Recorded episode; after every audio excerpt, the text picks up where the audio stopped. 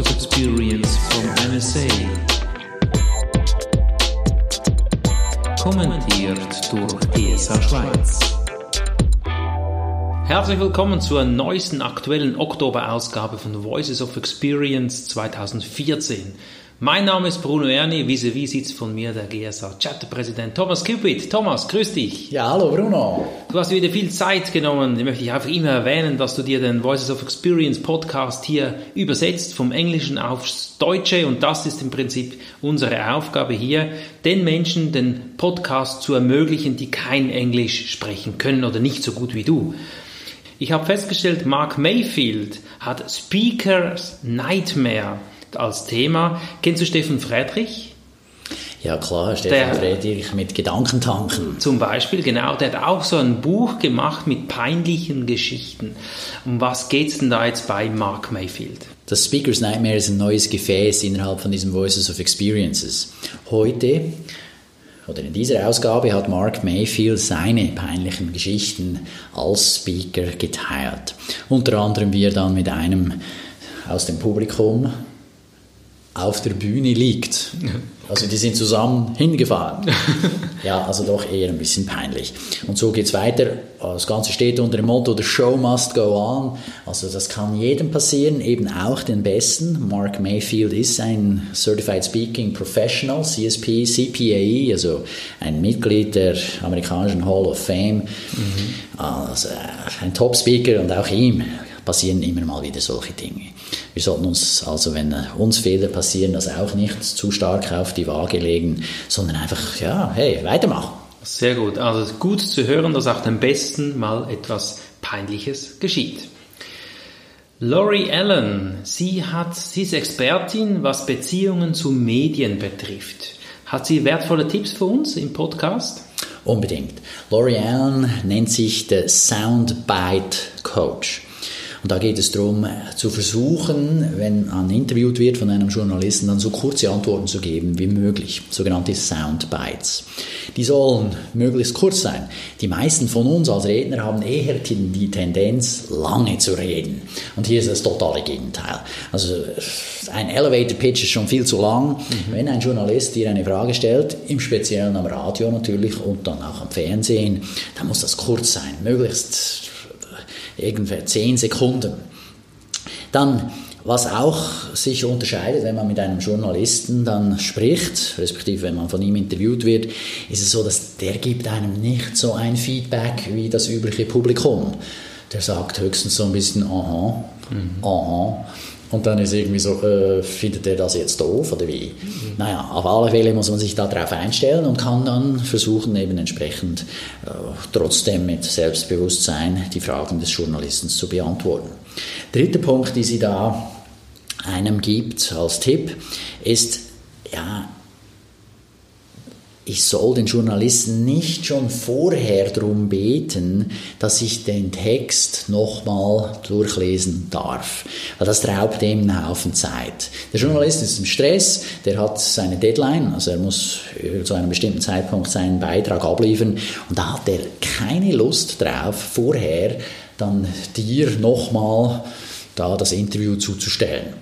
Im Nachhinein ist es okay. Idealerweise bietet man ihm an, dass er dir dann halt nur den Link schickt, wo du es selber runterladen kannst. Mhm. Also alles unter dem Motto, der Typ steht unter Druck und je weniger ich ihn da noch zusätzlich belaste, umso mehr Freude hat er an dir und da besteht dann mehr die Chance, dass er dich wieder einlädt.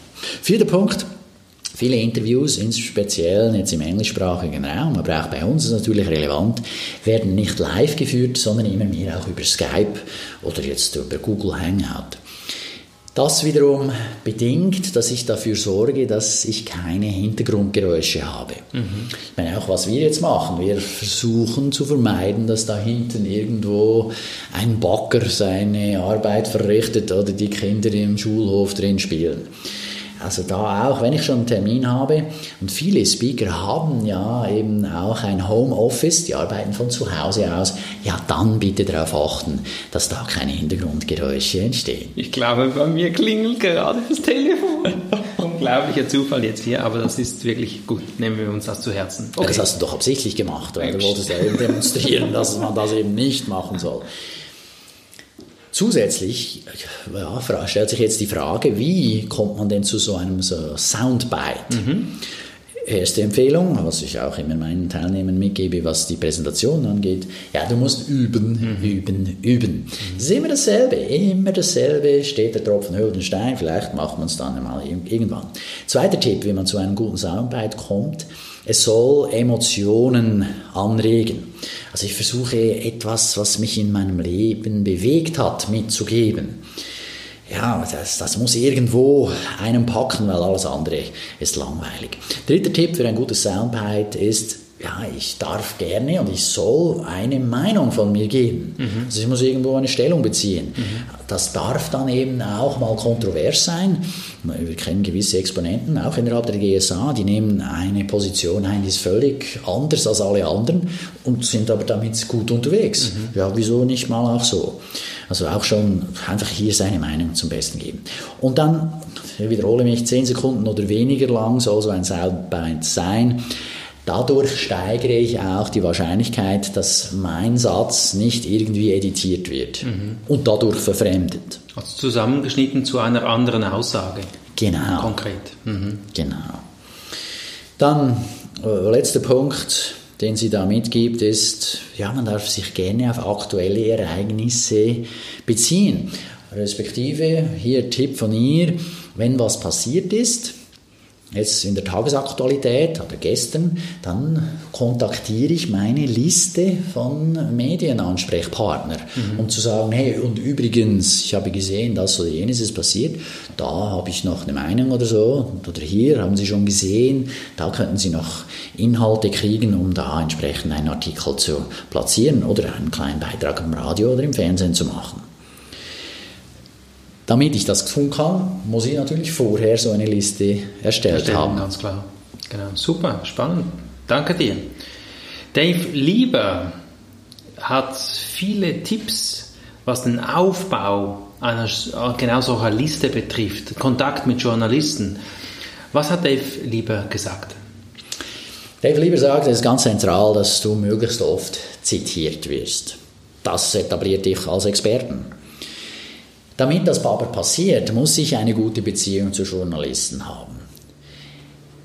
Er stellt sich auf den Standpunkt, dass das aber nicht möglich ist, wenn ich hier unpersönliche Pressemitteilungen verschicke.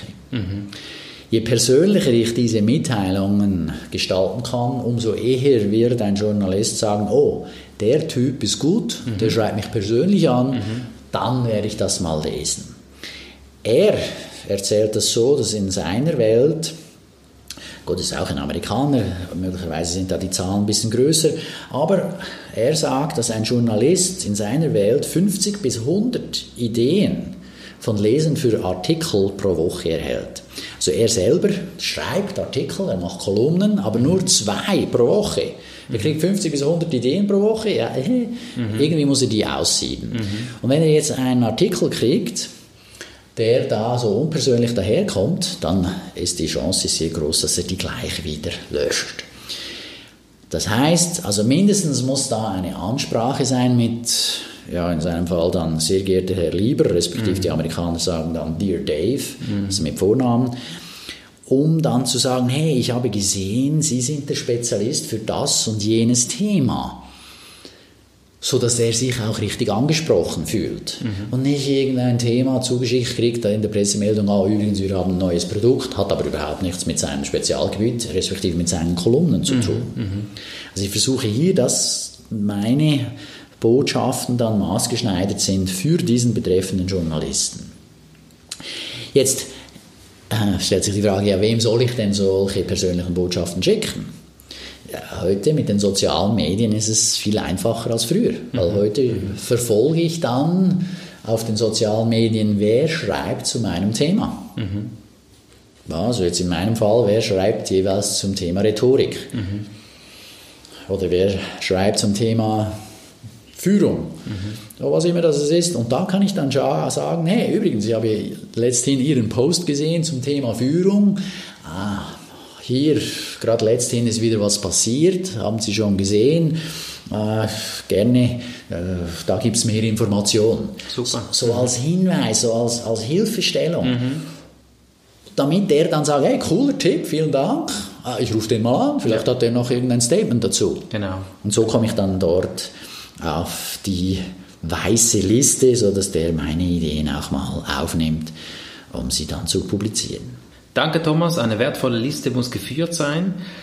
Tom Winninger, er behauptet, eine Rede muss persönlich oder beziehungsweise muss zugeschnitten sein auf ein Unternehmen zum Beispiel. Das erlebe ich selbst auch immer wieder, dass wenn ich Aufträge oder Anfragen habe, dass die natürlich möchten, dass das Thema dann passt, zugeschnitten und so weiter.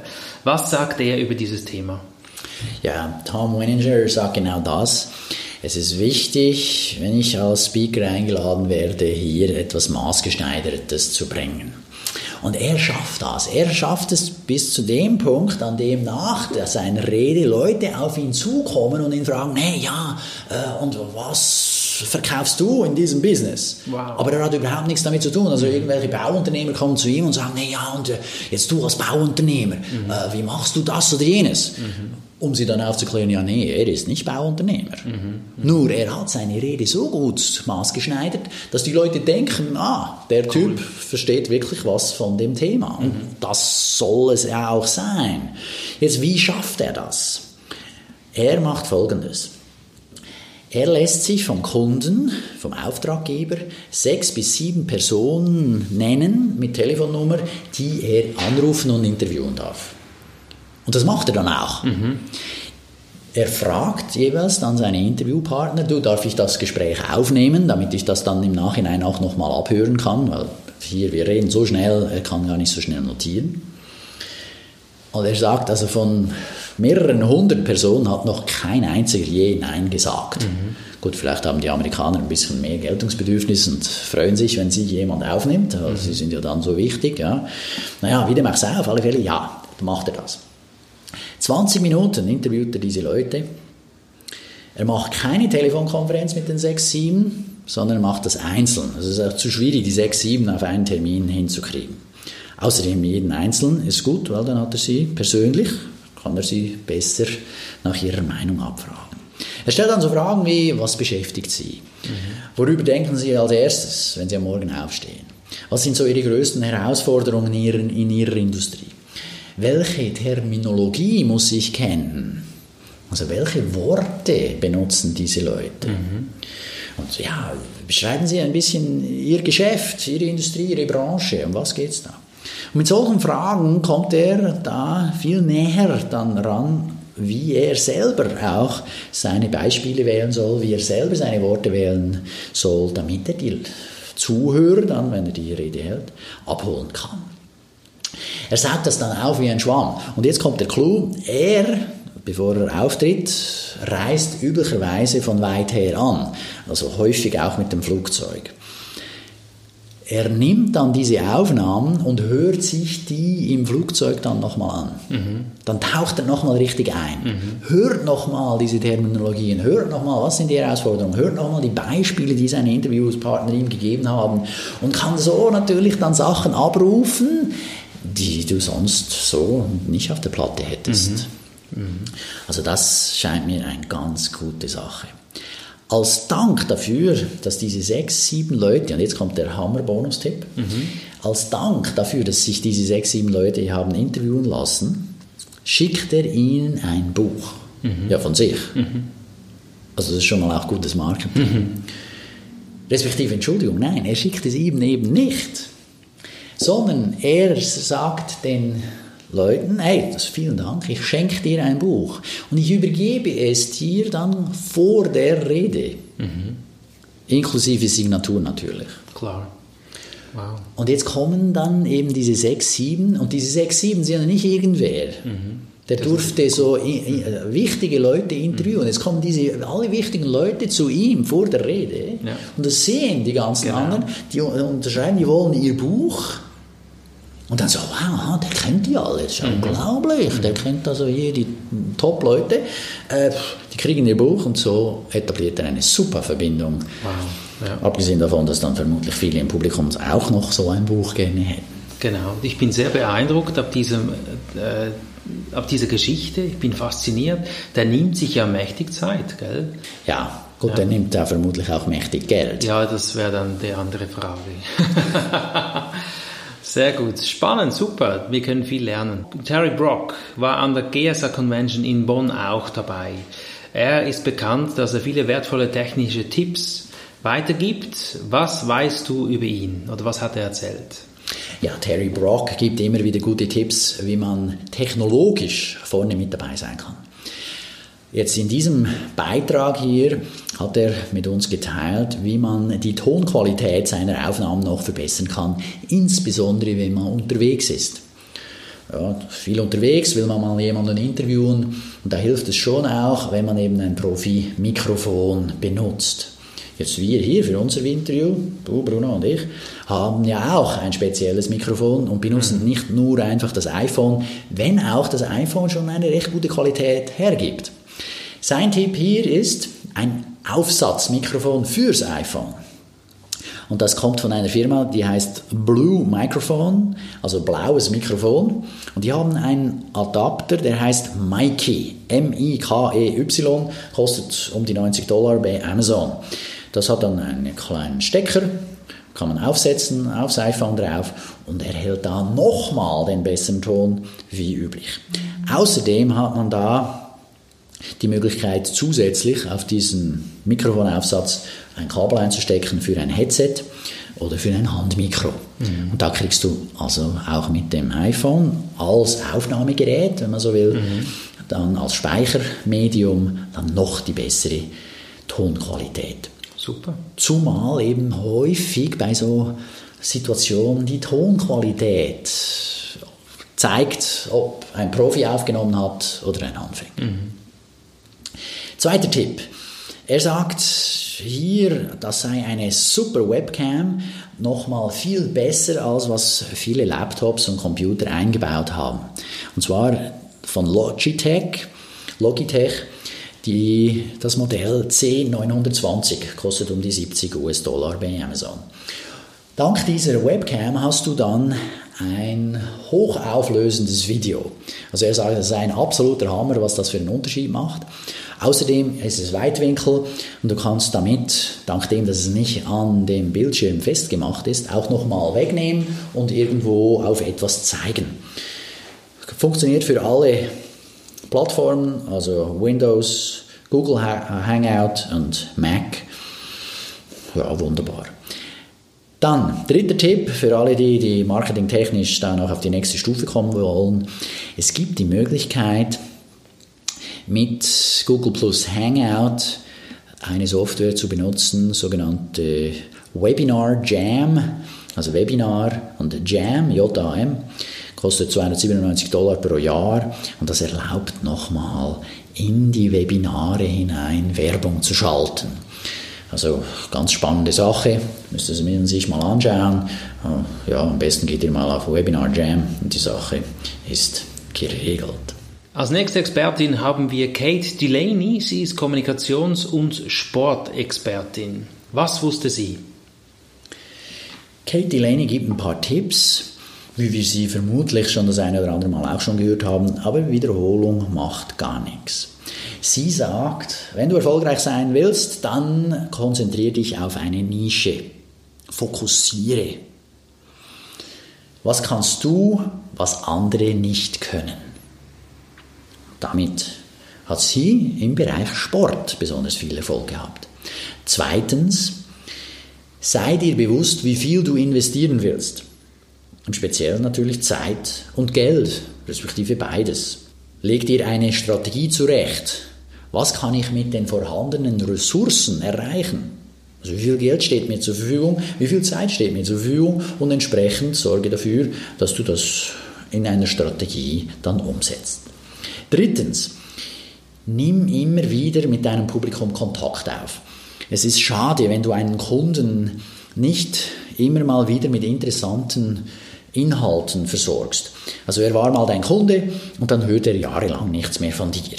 Hier geht es ums Konzept der Liste. Deine Kundenliste ist das Wichtigste, was du überhaupt haben kannst. Und versuche diese Liste einerseits zu erweitern, also mit neuen Kontakten zu ergänzen und andererseits auch immer zu bearbeiten, sodass die da entsprechend deine Infos kriegen.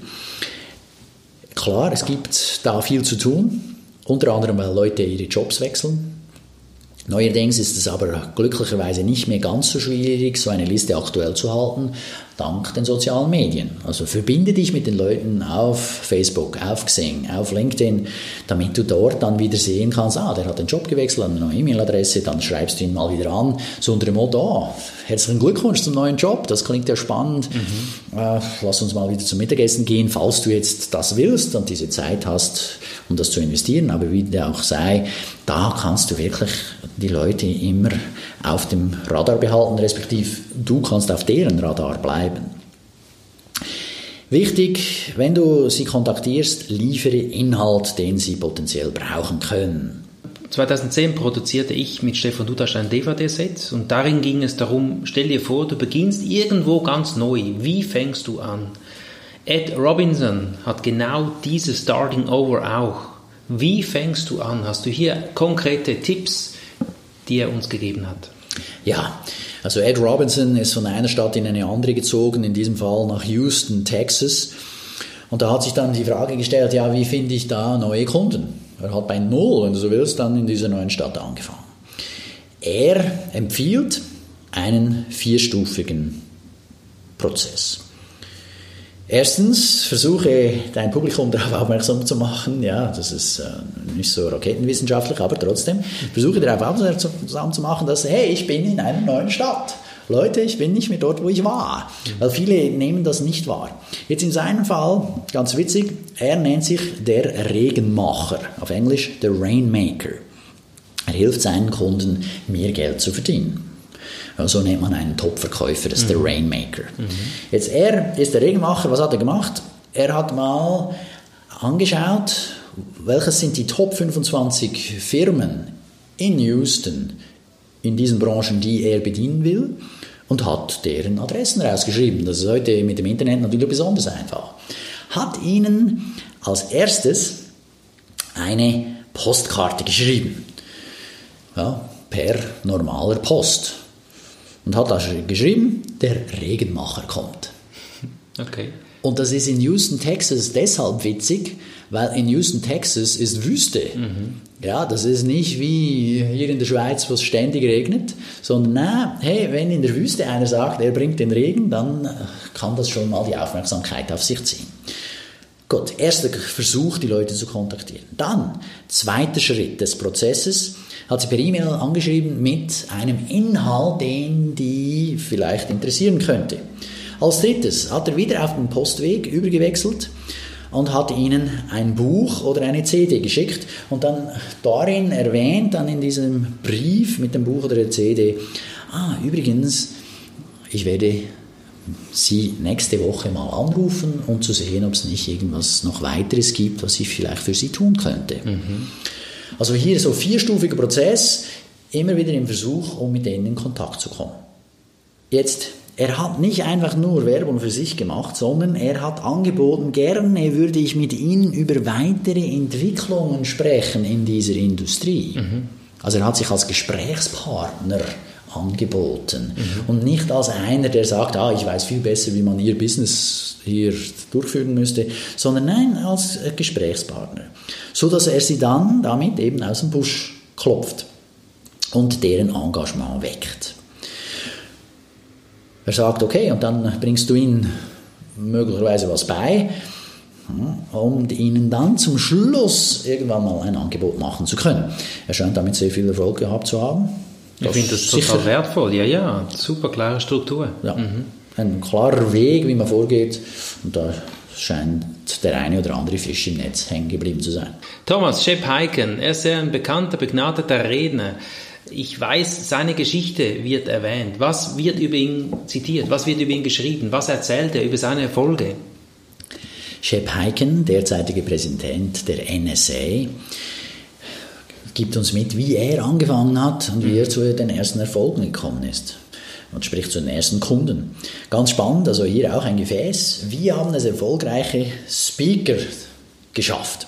In seinem Fall war es so, er hatte aus Hobby, als Hobby ein bisschen gezaubert und war dann der Meinung, aha, jetzt habe ich da auch noch den Zig Ziglar gesehen, sowas will ich und kann ich auch. Äh, mit meiner Zauberei habe ich da vermutlich gute Karten und habe dann damit angefangen. Er hat sich eine Liste mit potenziellen Kunden angelegt, das war 1983, das war noch ein bisschen schwieriger, weil da gab es noch kein Internet, und hat sich ein 10-Jahres-Ziel gesetzt. Er hat sich also überlegt, wo will ich sein in 10 Jahren? Und was muss ich dann tun? Bis in 5, bis in 3, bis in 2, bis Ende diesen Jahres, mhm. respektive 1983 damals, um hier auf gutem Weg zu sein, dieses Ziel für in 10 Jahren zu erreichen. Also er hat sich eine Visionsübung mhm. reingezogen, wenn man so will, oder er hat eine Visionsübung gemacht, um dann hier das runterzubrechen, zu wissen, was muss er als nächstes tun. Super Übung, habe mhm. ich auch schon gemacht. Mhm. Dann, was sich dann in seiner Geschichte herausstellt, ist, sind zwei Sachen, oder mindestens die habe ich jetzt für mich mitgenommen, ist, habe keine Angst vor großen Kunden. Mhm.